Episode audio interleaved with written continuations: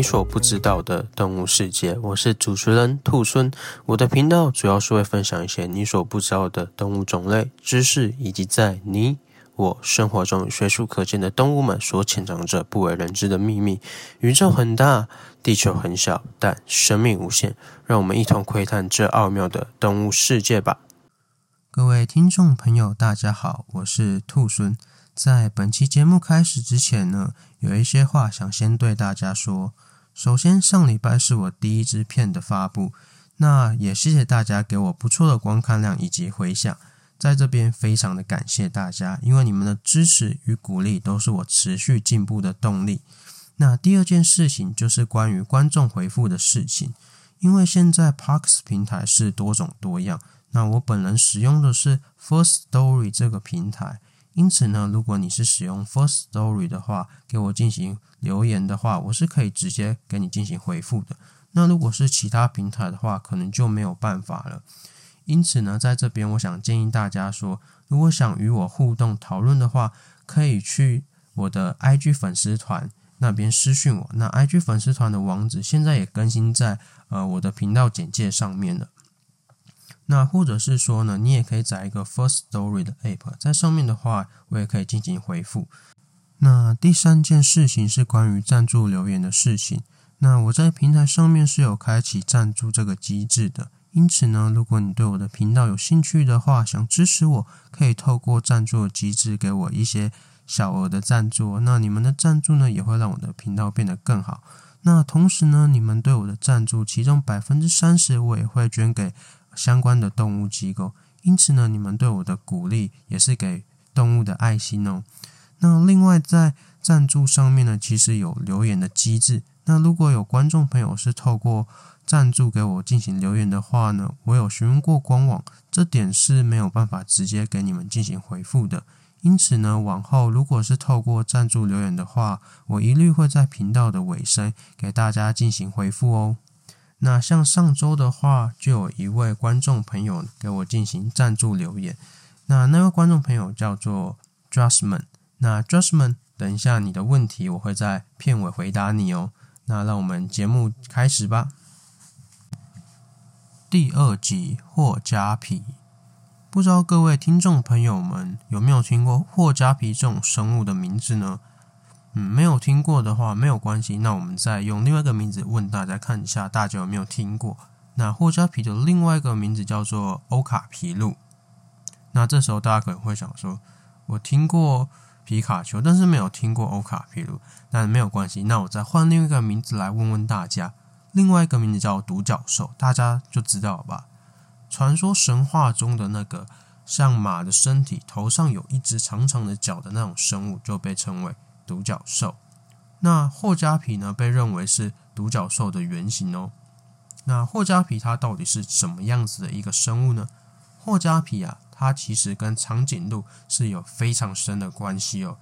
我们先讲一下长颈鹿这个属，呃，长颈鹿它就是属于长颈鹿属里面的一个动物。那长颈鹿属这个动物在地球可说是非常独特的，因为目前。仅存的长颈鹿属只有两种生物，一种就是长颈鹿，另外一种就是我们今天的主角霍加皮。那霍加皮跟长颈鹿之间呢，它其实长得有点像，它感觉就像是嗯脖子还没有变很长的长颈鹿，所以它就是有种长颈鹿的原型的感觉。那事实上呢，在呃演化论里面啊，大家都会谈到一个事情，就是说为什么？我们都没有发现说，演化这个物种演化到另外一个物种之间的过渡形态呢，就像是长颈鹿从脖子没有很长，然后慢慢变长，到现在的长颈鹿，怎么都没有发现最一开始那个比较短的，还有中间的形态，然后到现在最长的长颈鹿，为什么这个形态是没有被发现的呢？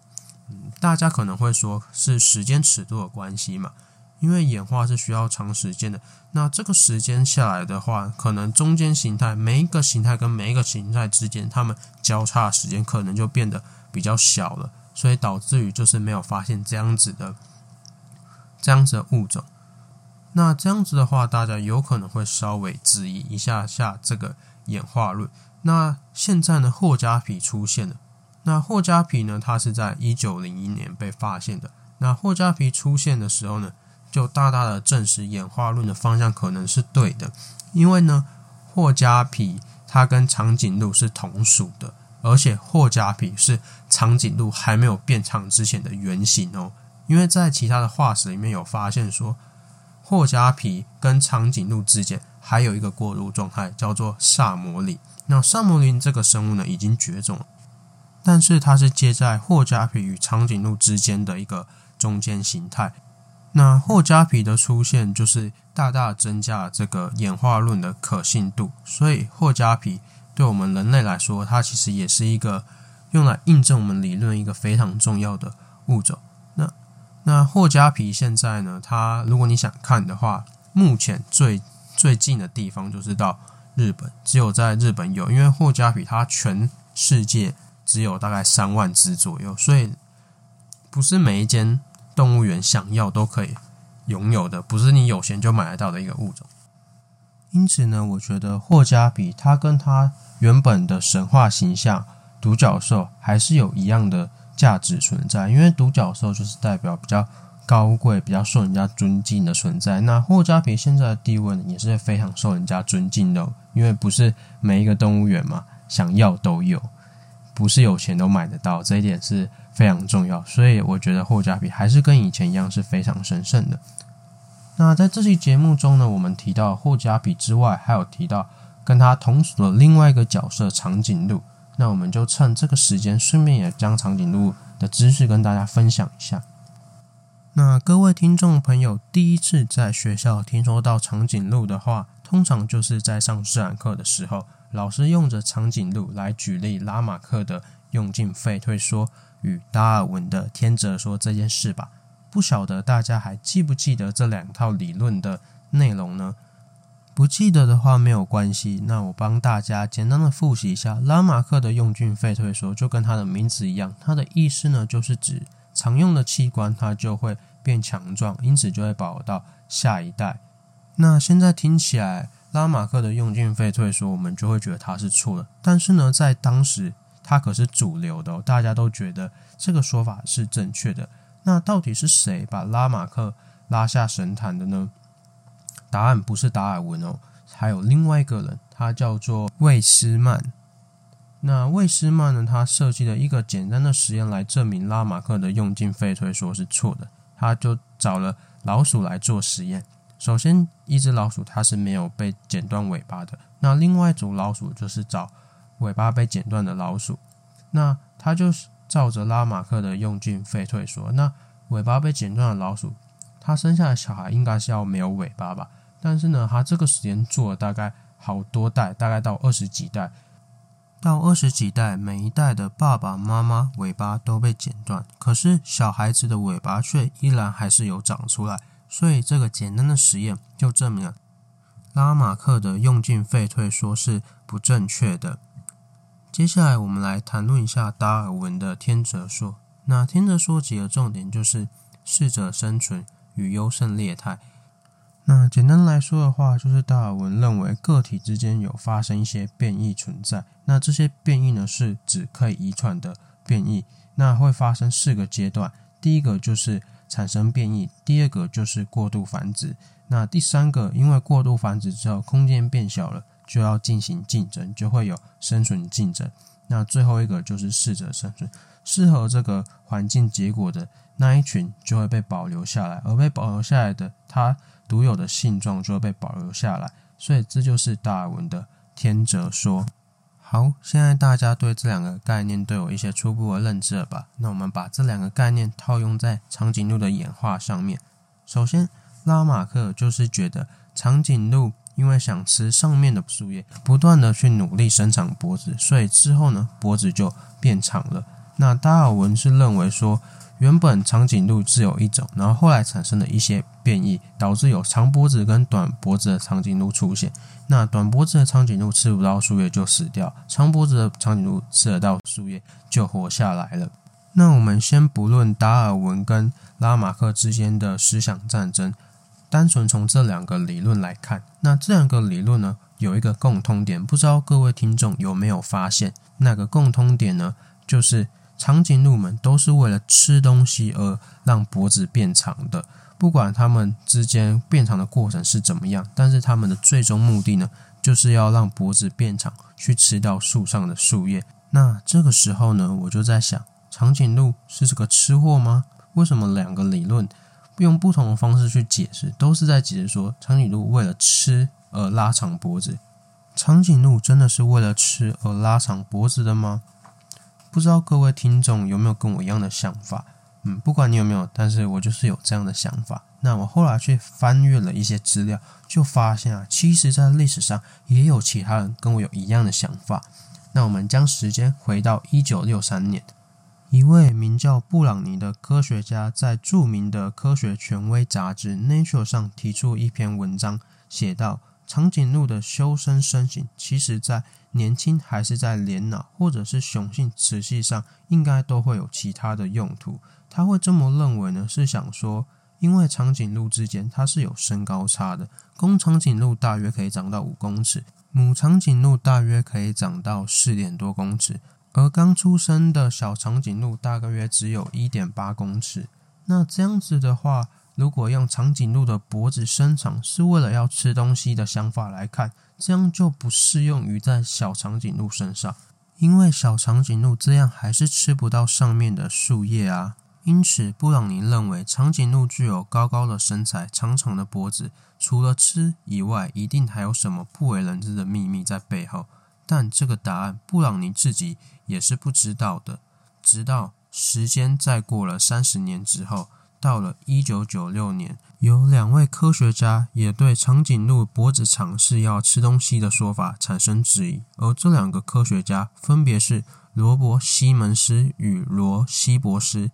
那他们两个分别在他们自己的论文中提到，长颈鹿即便在进食压力最大的旱季的时候，它也不一定会从高高的树木上面吃嫩叶，它也会从低矮的灌木取食，而且甚至有超过一半的雌性长颈鹿在进食的时候，脖子根本不是伸长的，它是保持水平的，而且它们还会把脖子弯曲，因为这样子的进食速度是最快的。所以这种种迹象，感觉都在说，长颈鹿它根本就没有好好运用它长脖子的优势啊，它又没有用这个长脖子去好好的去吃饭。因此，这两位科学家提出了另外一套理论，叫做性择假说。性择假说顾名思义，就是说它这个进化的优势，就是要运用在它求偶上面，让它可以更顺利的繁殖后代。那长脖子跟可以赶快的找到另外一半有什么样子的关系啊？其实长颈鹿它有一项其他动物都望其项背的技能，就是它可以用脖子来打架。那这边不知道大家知不知道一件事？其实长颈鹿脖子这么长哦，它的骨头数量啊，它的颈椎骨跟我们人类的颈椎骨一样，都是七根。没有说长颈鹿脖子比较长，它的颈椎骨就是比较比较多。因为长颈鹿的颈椎骨它只是比较长而已，长颈鹿的颈椎骨大概是到二十五公分，那人类的颈椎骨大概只有一点三公分而已，所以长颈鹿它的长脖子不是因为它骨头比较多，是因为它骨头比较大的关系。好，我们回到正题，那长颈鹿的脖子这么长呢？它除了长之外，它还有一项优势，就是它里面的骨骼结构比较不一样，它是有一个球形关节，所以它的活动范围是比较大的，它可以做到人类可能做不到的脖子的运动方式。因此呢，长颈鹿就发展出一套很特别的求偶机制，他们呢会用脖子去打架，那用脖子打架打赢的人，自然就可以获得女生的青睐嘛，而且脖子越长，女生越爱嘛。这点果然是万物都一样的呢。啊，好了，稍微跑题了，那我们回归正题吧。那所以说啊，在性择假说上面，就是说长颈鹿的脖子是具有择偶的优势。那要怎样的情况下才会具有优势呢？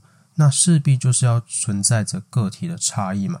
可是想想我们去动物园看长颈鹿的时候，好像每只长颈鹿它的脖子的比例都是差不多的嘛，并没有哪一只长颈鹿的脖子的比例是比另外一只长颈鹿的脖子来得更长的。那这件事情呢，其实在二零零九年的时候，一位叫做米切尔的学者，他也提出了他的看法。他去分析不同量级之间长颈鹿脖子的比例之后，发现说，不同量级的长颈鹿之间，它们脖子的比例其实是相同的，所以也就是说，不存在着个体差异。这也间接的否决说，信者假说就是让长颈鹿脖子变长的主要原因。那长颈鹿脖子会这么长，它的原因是什么呢？那大家还记得一开始提到长颈鹿修长身形假说的布朗尼吗？那其实布朗尼在这篇文献中呢，他还提到了另外一个想法。那布朗尼是想说，长颈鹿的身体这么大。因此，长颈鹿的身体表面积就比一般的动物来得更大，因此呢，长颈鹿就会有更好的散热效果。这个是布朗尼所认为的。那这件事呢，其实米切尔也知道，因此米切尔他想去计算长颈鹿它的表面积是不是比一般的哺乳类动物来得更大。那过去科学家在测量哺乳类动物的时候呢，都是把哺乳类动物假定成一个圆柱体。因为一般的哺乳类动物，它没有那么长的脖子，也没有那么长的四肢，所以它整个比例上面是躯干为主。因此，在哺乳类动物测量它表面积的方法，就是假定它是圆柱体，这样进行测量。可是这一测量方式明显在长颈鹿上是不适用的，因为长颈鹿它是脚长、脖子长的生物，因此米切尔老老实实的把。长颈鹿它所有的表面积都去计算了一遍，但是发现了一个非常惊人的结果，就是长颈鹿的表面积跟同量级的哺乳类动物是一样的。那这样子的话，它就没有达到它表面积比较大、散热比较好的结果。因此，米切尔觉得这个与预期的结果是相反的，所以需要做解释。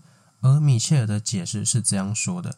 长颈鹿它有修长的脖子和小腿，那这两个部位都是半径比较小的部位，且移动速度是比较快的，因此这几个部位呢，它会获得比较高的导热系数和蒸发系数，因此在长颈鹿移动快速的情况下，就会加速热对流。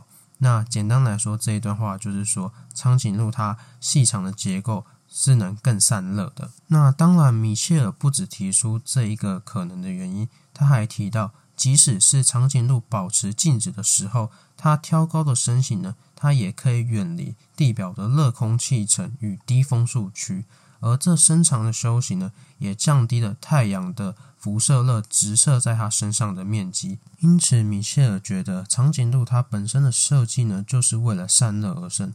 但是长颈鹿为什么要这么会散热呢？米切尔说，大约在三百到五百万年前，近代长颈鹿的共同祖先是生活在中非的，而当时在喜马拉雅山与富特提斯洋的地质活动之下，中非的热带森林环境变成了呃，如今接近于满园的气候，因此失去了大量的植被，那长颈鹿就会面临。火辣的太阳直接干烤它，因此呢，这个气候变化就产生了长颈鹿它的环境的压力，因此呢，长颈鹿就演化出来长脖子、长身躯，这样子的话，对太阳接受太阳辐射的表面积也相对来说是比较小的，因此这就是长颈鹿它为了散热而演化出长脖子的假说。那到底长颈鹿它的脖子长到底是为了什么原因？